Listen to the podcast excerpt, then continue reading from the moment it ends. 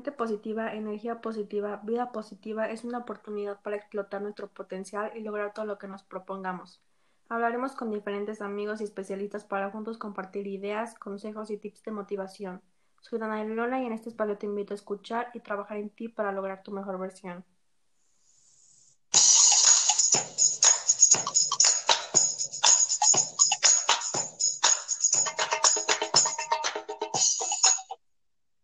A todos, hoy platicaremos sobre tips y consejos que puedes aplicar al estudiar para exámenes.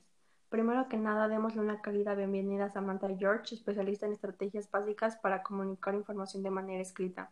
Sam lleva ocho años comprendiendo la complejidad de elaborar exámenes en la educación media superior e investigando los diferentes estilos de aprendizaje. También les quiero presentar a Valentina Mendiola, alumna de preparatoria destacada por su coeficiente intelectual y su excelente desempeño académico. Bienvenidas, es un honor tenerlas aquí para abordar este tema sumamente importante en la sociedad. Ay, gracias a ti por invitarnos. Sí, muchísimas gracias, Danae. Para comenzar, me gustaría escuchar su opinión acerca de la siguiente frase del pedagogo Paulo Freire. El estudio no se mide por páginas leídas en una noche, ni por la cantidad de libros leídos en un semestre. Estudiar no es un acto de consumir ideas, sino de crearlas y recrearlas. Creo que esa frase es muy cierta porque nosotros los estudiantes estamos constantemente desarrollándonos y adquiriendo nuevos conocimientos. Exacto, concuerdo con Valentina, ya que con el simple hecho de ser humanos estamos siempre aprendiendo. Teniendo en cuenta sus conocimientos del tema, ¿cuáles crees que sean los factores importantes al prepararse para una prueba? Yo durante mi infancia tuve muchas complicaciones en este aspecto, pues no sabía cómo estudiar de la manera más favorable para mi estilo de aprendizaje. Entonces, ¿qué recomendaciones tienen para todos esos jóvenes que tienen el mismo problema? Yo igual tenía ese mismo problema hasta que hice un test donde pude conocer mi tipo de aprendizaje y en base a eso saber de qué forma era más efectivo mi estudio. A mí me sirvió mucho memorizar las palabras clave, ya que me ayudaban a reconocer, a recordar, perdón, el resto del tema visto. Yo creo que otro factor muy importante a considerar es la preparación previa al examen o prueba. Eh, y esto conlleva una serie de pasos que van desde elaborar un calendario mensual con horarios de revisión hasta el cuidado físico y mental, es decir, dormir bien y comer algo antes. Asimismo, el tener éxito no solo implica el estudio, también comprende otros elementos. ¿Nos podrían dar un panorama acerca de este tópico? Sí, estoy de acuerdo contigo, ya que el éxito involucra otros aspectos. los más importantes son aprender a controlar los nervios, distribuir y controlar el tiempo disponible para contestar el examen, releer y revisar todo el contenido antes de entregarlo. Lo que a mí me ha funcionado es que cuando no me sé una respuesta me paso a la siguiente y ya al final regreso para tener más control del tiempo.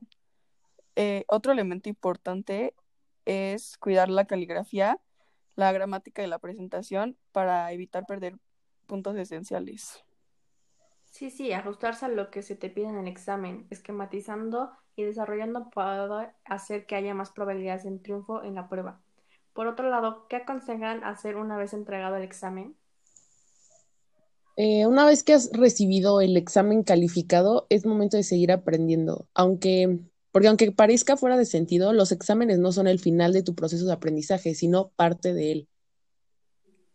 Yo igual siempre conservo mis exámenes calificados, ya que me pueden servir como herramientas para seguir aprendiendo. Eh, igual los corrijo y los analizo para conocer mis errores y registro lo que debo mejorar y lo aplico en las siguientes ocasiones. Claro, y también creo que sin importar el resultado del examen, hay que recordar que la calificación obtenida no mide tu valor personal. Para sintetizar y dar fin a este podcast, me gustaría recapitular todo lo dicho anteriormente. Las personas estamos constantemente aprendiendo y adquiriendo nuevos conocimientos. Lo más importante es conocer nuestro estilo de aprendizaje para así saber qué método utilizar para estudiar. El cuidado físico y mental es de suma importancia para poder lograr el éxito aunque también involucra otros aspectos como lo son del control de nervios, del tiempo, la presentación y revisión. Posterior al examen es fundamental aprender de nuestros errores para mejorar en próximas ocasiones. Muchas gracias por estar el día de hoy aquí. Fue un gusto tenerlas en este espacio y que nos compartieran sus conocimientos. Muchas gracias por la invitación. Fue un placer estar aquí. Sí, muchas gracias por dejarnos ser parte de tu podcast y esperamos que les sirvan mucho estos consejos. Muchas gracias por escuchar Mente Positiva, Energía Positiva, Vida Positiva. Nos vemos en el próximo capítulo.